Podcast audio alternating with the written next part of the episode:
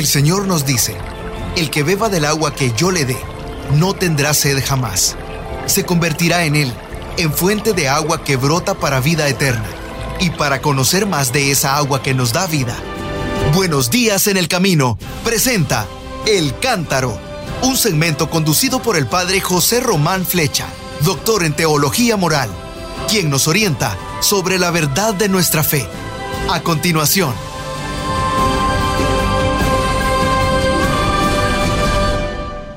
queridos hermanos, soy el padre José Román Flecha, sacerdote de la diócesis de León, y les hablo desde la ciudad de Phoenix, en el estado de Arizona, en los Estados Unidos.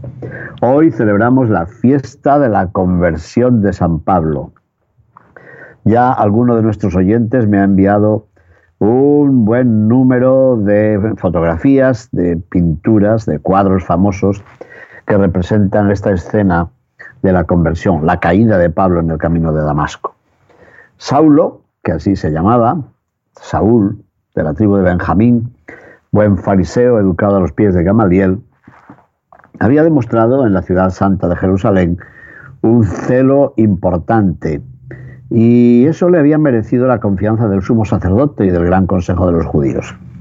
Así que con una gran seguridad de conseguirlo podía solicitar un poder, un poder para ir a intervenir contra los gentiles también fuera de Jerusalén. Así lo cuenta el libro de los Hechos de los Apóstoles. Saulo, respirando amenazas y muertes contra los discípulos del Señor, se presentó al sumo sacerdote y le pidió cartas para las sinagogas de Damasco, para que si encontraba algunos seguidores del camino, es decir, de la fe cristiana, hombres o mujeres, los pudiera llevar atados a Jerusalén. Libro de los Hechos de los Apóstoles, capítulo 9, versículos 1 y 2. Como se sabe, Judea se encontraba entonces bajo la autoridad de un procurador romano. Pero las autoridades romanas mmm, trataban de mantener un cierto equilibrio con las autoridades locales.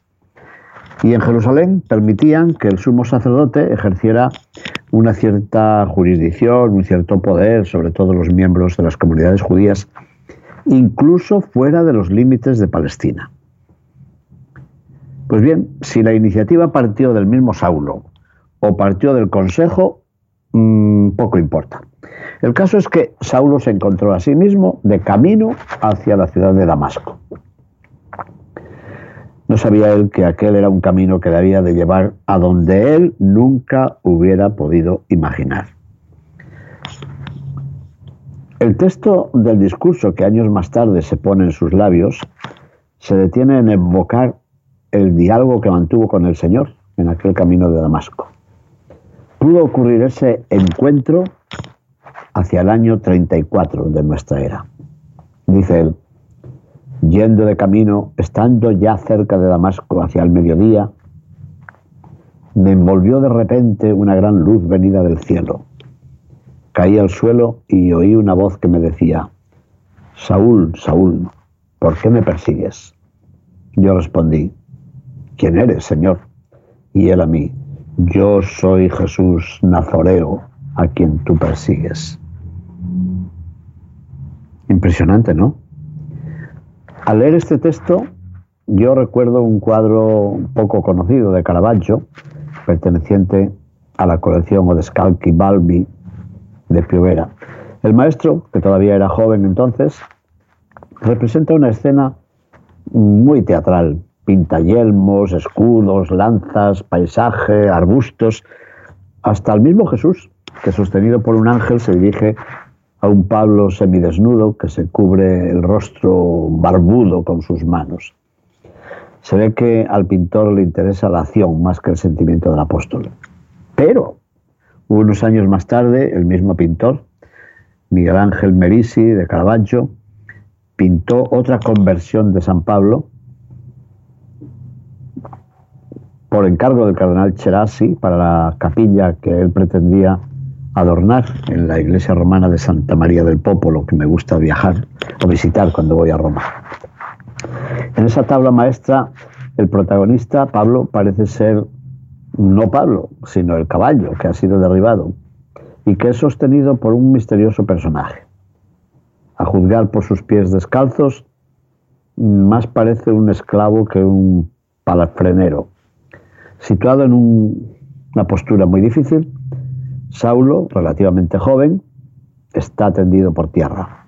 Tiene los ojos cerrados, el rostro absorto en la escucha casi desmayada y los brazos alzados con las palmas abiertas y expectantes. Pero el verdadero protagonista no es ni Saulo ni el caballo. El verdadero protagonismo lo reclama la luz. Ese rayo de luz que proveniente del ángulo superior derecho va a acabar sobre el caballo y sobre el gesto implorante de Pablo. Ahí ya no hay paisaje, ya no importa. Y tampoco hay acción, solo queda ese drama interior que se adivina en aquel hombre derribado de espaldas por los suelos y cegado por la luz que le llega del cielo. Frente a ese cuadro admirable, adquiere una dimensión bellísima ese relato de los hechos de los apóstoles. En él se reúnen los datos que se encuentran en la narración de todas las manifestaciones de Dios. Es un hecho imprevisible, tiene una grandeza sagrada y siempre hay una luz sobrenatural y una voz, una voz que interpela al destinatario del mensaje, una pregunta por la que éste intenta conocer el nombre de la divinidad y por fin la revelación de aquello que se trata, la revelación de la misión que se le ofrece. Bueno, la hora del día subraya que este encuentro ocupa el centro de la vida de Saulo, es mediodía. Es la hora de la verdad, es la hora de la gracia que divide el tiempo de la persona. Y la presencia de la luz que llega desde el cielo subraya el carácter imprevisto de esta experiencia religiosa. ¿Y qué decir de la caída por el suelo?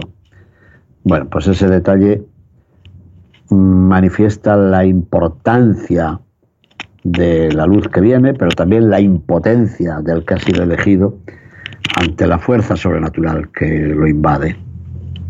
Y después la voz, la voz de lo alto, mm, tiene un carácter un poco ambiguo porque descubre y encubre la identidad de lo sagrado, revela y vela los confines del misterio. Curiosamente, esa luz no impide el diálogo, sino que lo favorece. El llamado por Dios tiene algo así como derecho, derecho a preguntarse quién es el que lo llama. Con todo, el punto más importante de la experiencia de Saulo es la revelación de Jesús. Aquel al que no había conocido en la carne, como él mismo dirá un día, se identifica ahora con los creyentes a los que él persigue. ¿Quién eres tú? Soy Jesús, a quien tú persigues. Así que la vida de Jesús se identifica con la vida de los que creen en Él, y esto es enormemente importante. A lo largo de su vida, Saulo, llamado Pablo, irá reflexionando sobre esta experiencia y hablará del asombro ante esta revelación, una revelación que le exige crear toda una serie de palabras nuevas que indican compañía, convivir, con morir, con resucitar con Cristo. Así lo dirá en la carta a los romanos en el capítulo 6. Bueno, pues ahí está. Después de esta revelación de Jesús, Saulo se encuentra solo y desvalido, solo ante una voz. Saulo, Saulo, ¿por qué me persigues? El texto mismo está lleno de fuerza, sí, de una fuerza enorme, pero también eh, hay que tener en cuenta algunos comentarios. Por ejemplo, San Agustín hizo un comentario muy hermoso sobre este momento y dice, se le acorrala para que perdone y pueda ser perdonado él. El lobo se transforma en oveja. Bueno, es poco decir que en oveja, se transforma en pastor, gracias a la voz del cielo es muerto, pero también vuelto a la vida. Es herido y es sanado. Es derribado el perseguidor y se levanta el predicador. ¿Qué gracia es esta sino la gracia misma? Hermoso texto, ¿eh? Gracias a esa voz del cielo, Saulo queda muerto, pero vuelve a la vida. Queda herido, pero es sanado. Es derribado en cuanto perseguidor, pero se levanta en cuanto predicador. Qué conversión, realmente conversión de valores. Así que el camino de Damasco sería para Saulo el lugar simbólico de la gran transformación que se esperaba de él. Bueno, ¿es una conversión o una vocación? Mm, el mismo San Agustín presenta aquel encuentro como una liberación y dice, herido por esa voz, fue derribado en cuanto perseguidor y levantado como predicador. Perdió la vista de la carne para conseguir la vista del corazón. Recobró la vista de la carne para predicar de corazón. Saulo fue liberado de un hombre malo y dice, ¿de quién? Del mismo Saulo. Fue liberado de sí mismo. Es muy bonito esto. San Agustín hace un juego de contraposiciones muy bonito. Según él, Pablo ha visto el resplandor de la luz y queda ciego. En cambio, sus acompañantes han visto la luz y sin embargo continúan con vista. Saulo oye la voz que viene de lo alto y los que le acompañan no pueden oírla. Bueno, un día se preguntará Saulo, llamado Pablo, ¿y cómo creerán las gentes en aquel a quien no han oído? Qué hermoso. Bueno, pues Saulo es un oyente de una palabra misteriosa. Pero el que ha oído y el que ha creído necesita la ayuda de los que puedan guiarle por el camino. Necesita alguien. Así que Saulo le pregunta al Señor, ¿y qué de hacer, Señor? y la voz de lo alto le dice, levántate y vete a Damasco. Allí se te dirá todo lo que está establecido que hagas. Así que Saulo se levanta con ayuda de los que le acompañan, llega a Damasco como era su intención, pero ¿de qué forma? Llega de una forma muy diferente a la que él había imaginado. El celo por la suerte religiosa de su pueblo, de Israel, lo había puesto en un camino que él no podía imaginar. El perseguidor de los discípulos de Jesús habría de ser ahora atendido por esos mismos discípulos. ¿Qué les parece? Si en ellos él perseguía a Jesús, en ellos se le acerca ahora Jesús con un mensaje de vida y con un gesto de acogida. Así que los acompañantes lo llevan hasta Damasco lo instalan en casa de un tal Judas. ¿Un Judas? Sí, era un nombre común. Parece que era un hebreo, quizá confidente del Sanedrín, o tal vez era un seguidor secreto del grupo de los Galileos. Y al mismo tiempo aparece otro personaje, un tal Ananías, hombre piadoso según la ley, bien acreditado por todos los judíos que habitaban allí, cuenta Pablo mismo, vino a verme y presentándose ante mí me dijo, Saúl, hermano, recobra la vista. Y en aquel momento le pude ver. Y él me dijo, el Dios de nuestros padres es un judío, como Saulo. El Dios de nuestros padres te ha destinado para que conozcas su voluntad, para que veas al justo, que es Jesús, claro, y escuches la voz de sus labios pues tú has de ser su testigo ante todos los hombres. Has de ser testigo de lo que has visto y has oído. ¿Y ahora? ¿Qué esperas? Levántate, recibe el bautismo y lava tus pecados invocando su nombre. Libro de los Hechos de los Apóstoles, capítulo 22, versículos del 6 al 16. Así lo recuerda y así lo cuenta el mismo Pablo.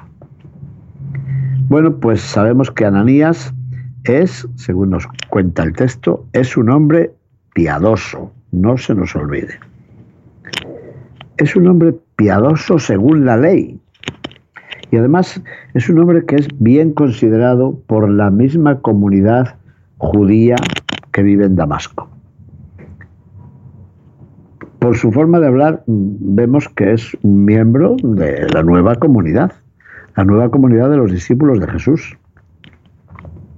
Por eso es judío y es cristiano, por eso es un puente perfecto entre el pasado y el futuro, es decir, entre la ley y el Evangelio. Así que en Ananías se da esa conjunción entre la antigua fe de Israel y la nueva luz de Jesús. Es como la parábola viviente del verdadero catequista. Ananías no es la luz que ha movido a Saulo, pero puede interceder para que Saulo se abra definitivamente a esa luz. Y así es. El texto de los Hechos de los Apóstoles sugiere algunas pinceladas importantes. En primer lugar, vemos que Ananías, repito, es un judío creyente que permanece atento al Dios de sus padres y se muestra deseoso de cumplir la voluntad de Dios. Segundo, esa vinculación que le mantiene unido a las tradiciones de Israel se refleja en ese título que se le da en el libro, hombre piadoso según la ley. Tercero, Ananías se refiere a Jesús calificándolo como el justo. Y ya sabemos que la justicia era una de las cualidades que distinguían al Dios de Israel. Pero ahora la justicia se ha hecho visible en Jesús de Nazaret. Cuarto, Ananías habla del Dios de los padres, el Dios de los padres, de Abraham, de Isaac, de Jacob, es el que ha destinado a Saulo para que acoja a Jesús como el Mesías. Y con esa breve observación se nos indica que Ananías, ¿cómo decir?, garantiza la continuidad de la tradición.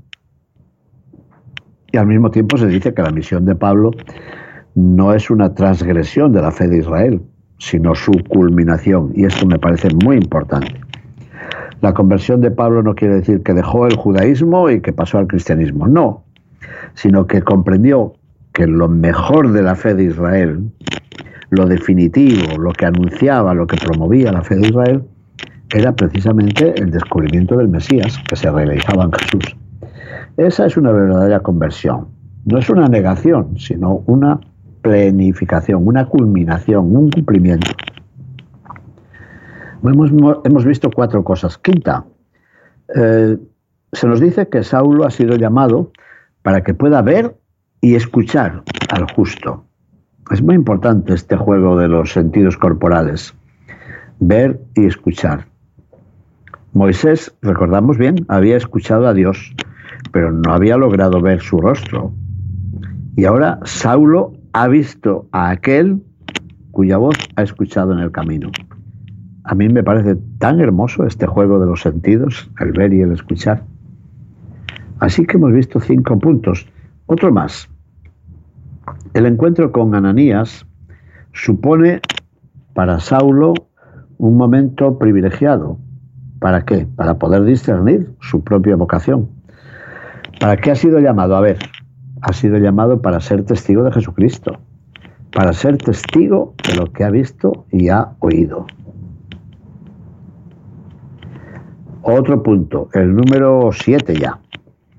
En este tono con que el texto se refiere a este encuentro, se incluye una palabra de Ananías que invita a Pablo a levantarse para recibir el bautismo. Y yo creo que esa anotación no es vana. ¿Por qué? Porque nos dice ya que en el itinerario cristiano el anuncio del mensaje Mm, va acompañado por la celebración sacramental. Hay una catequesis, hay una preparación, hay un anuncio del mensaje cristiano y eso se celebra luego con un sacramento, el bautismo. Otro punto, 8. El bautismo de Pablo es presentado como un modelo del bautismo de todos los que creemos en Jesucristo. Al sumergirnos en las aguas bautismales, confesamos que el poder y la misericordia de Dios nos concede la purificación de nuestros pecados. Y así se lo dice Ananías. Número 9. La invocación del nombre de Dios. Pues eso es una nota típica de todas las religiones, ¿no es cierto? También de la religión de Israel. Así que Ananías invita a Pablo a iniciar un camino de fe que parte de la invocación del nombre de Jesús que se le ha mostrado en el camino. Al invocar el nombre santo, Saulo se sitúa ya en la tradición de su pueblo de Israel. Pero la invocación del nombre de Jesús subraya la novedad. Es algo nuevo ya, lo que le ha ocurrido y lo que él tiene que seguir. Y lo que ha de proclamar por todas partes. Bueno, y número 10 de toda esta lista de notas. El mismo libro de los Hechos de los Apóstoles había mm, dado otro detalle importante, el de la imposición de las manos como un rito sacramental que ya era admitido por las primeras comunidades. Pues bien, por la imposición de las manos de Ananías, Saulo recibe el Espíritu Santo que lo acompañará en todos sus caminos. Bueno, son diez puntos que a mí me parece importante resaltar en este texto de la conversión de Saulo. He visitado la capilla palatina en la ciudad de Palermo, en Sicilia. Tiene unos espléndidos mosaicos. Y allí podemos ver la representación del bautismo de Saulo. Eh, curiosamente, no le hace bajar a una piscina, a un aljibe, a una alberca. Nos lo presenta acurrucado en una pila bautismal que parece una copa o un gran cáliz. Y ahí el fariseo renace a una nueva vida. Una nueva vida que viene a modificar las razones de su existencia. Porque así es, el encuentro con Jesús cambió su vida. Y el encuentro con Ananías le hizo comprender la continuidad que hay entre la fe de sus padres, judíos, y la vocación a vivir según la voz del justo de Dios, que es Jesús. Pero yo creo que no solamente se encuentra Saulo con Jesús, y no solamente se encuentra con Ananías, con quien se encuentra, se encuentra consigo mismo. Yo no sé, no sé si lo saben algunos especialistas, por cuánto tiempo se detuvo Saulo en Damasco. No lo sé. A mí mm, todo me hace suponer que hubo de ser un tiempo corto. ¿Por qué? Porque la sorpresa de su conversión suscitó en la ciudad y en Jerusalén eh, una cierta inquietud, así que seguramente tuvo que escapar bastante pronto. De todas formas, creo que los encuentros iniciales con Ananías mm, nos dicen algo importante, que Saulo tuvo unos días de sosiego en los que seguramente se alargarían las conversaciones con aquel espléndido catequista que Dios le había enviado. Y yo me pregunto, ¿qué instrucción pudo recibir de Ananías? Bueno, no sé debieron de ser unas nociones fundamentales sobre el puesto de Jesús en el proyecto de Dios.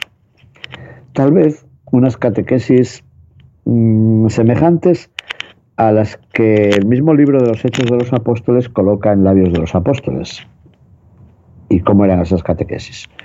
Número uno, Jesús es un profeta. Número dos, ha sido injustamente ajusticiado por las autoridades de su pueblo. Número tres, ha sido convertido por Dios en fuente de santificación. Número cuatro, esa justificación y santificación está dedicada a todos los que crean en Él. Número cinco, esa justificación vale para los de su pueblo y para los paganos. Bueno, eso es lo que decían los apóstoles primeros, ¿no? Y yo supongo que ese es el resumen de lo que Ananías fue explicando a Saulo en aquellos primeros días en su descanso en Damasco. Pero esa paz no iba a durar siempre. Poco tiempo después, Saulo tuvo que huir y escapar al desierto. Mm, seguramente al reino de los nabateos, que se extendía al sur de Damasco. ¿Y por qué tuvo que huir? Tal vez una orden de captura dictada contra él desde la ciudad de Jerusalén porque el etnarca del rey Aretas, su ministro, había ordenado poner guardia en las puertas de la ciudad, con el fin de prender a Saulo si trataba de escapar. Las ciudades estaban amuralladas, como sabemos, se cerraban las puertas en la noche y durante el día había, un, había guardia. Así que, ¿cómo hacer? Parece una película, ¿verdad? Por una ventana y en una espuerta fue descolgado, muro abajo, seguramente por las manos cómplices de los nuevos hermanos. Así lo sugiere la Pablo en la segunda carta a los Corintios en el capítulo 11. Así escapó de Damasco, por una ventana sobre la muralla. De todas formas, al retirarse a los desiertos de Arabia, ocurrió algo providencial para Saulo. ¿Qué pasó por su mente en aquella soledad? Debieron de ser días de lectura, días de meditación, que lo llevaron a revisar no solo sus actividades y sus actitudes personales, sino el contenido último de las esperanzas de Israel. Debieron de ser días muy importantes. Si el desierto había sido para sus padres antiguos, recordemos el libro del Éxodo, el lugar del encuentro con el Dios de la liberación y con el Dios de la alianza, ahora el desierto había de ser para Saulo, llamado Pablo, el lugar del encuentro con la salvación ofrecida por el Mesías Jesús a todos los hombres. Pasado un tiempo, Saulo decidió volver a Damasco. Mm, las noticias de una nueva oportunidad le habían llegado al desierto. Imaginamos que entonces tendría la oportunidad de abrir su corazón a Ananías. De todas formas, tampoco podía permanecer en Damasco para siempre. Tenía compromisos pendientes en Jerusalén y las autoridades estaban esperando de él un informe sobre la misión que le había encomendado hacía tiempo. No fue una tarea fácil, pero bueno, ahí sabemos que Saulo volvió a Jerusalén, regresó a la ciudad santa en una situación difícilmente explicable. Los eh, judíos mm, desconfiaban de él y los cristianos también, porque sabían que había sido un perseguidor. Seguramente tuvo que acudir a los apóstoles, así lo cuenta él mismo, para que le dieran eh, la autorización, el reconocimiento y al mismo tiempo vivir de tal forma que los hermanos se convencieran de que Saulo había encontrado realmente a Jesucristo nuestro Señor. Bueno, eso celebramos hoy, un día importante para pensar también en nuestra propia conversión, cómo el Señor se nos muestra también a nosotros en el camino y cómo nos indica yo soy Jesús a quien tú persigues, yo soy Jesús a quien tú ignoras, yo soy Jesús a quien tú desprecias, o, al contrario, yo soy Jesús a quien tú atiendes con tanto cariño, con tanto amor. Mis hermanos, muchísimas gracias por su atención. Buenos días en el camino presentó El Cántaro con el padre José Román Flecha. Esperamos que hayas disfrutado de este mensaje producido por El Sembrador. Si resides en Los Ángeles y a sus alrededores, recuerda que puedes ver la programación de ESNE las 24 horas al día a través de la señal abierta digital en canal 56.2 y por la radio. También nos puedes escuchar y ver por medio de la aplicación ESNE en tu celular. Búscanos en las redes sociales y en nuestro canal de YouTube como Noel Díaz ESNE. No te pierdas la gran variedad de mensajes y artículos religiosos para el crecimiento de tu vida espiritual.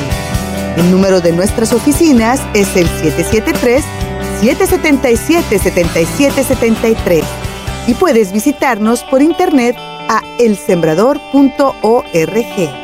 El Sembrador Nueva Evangelización.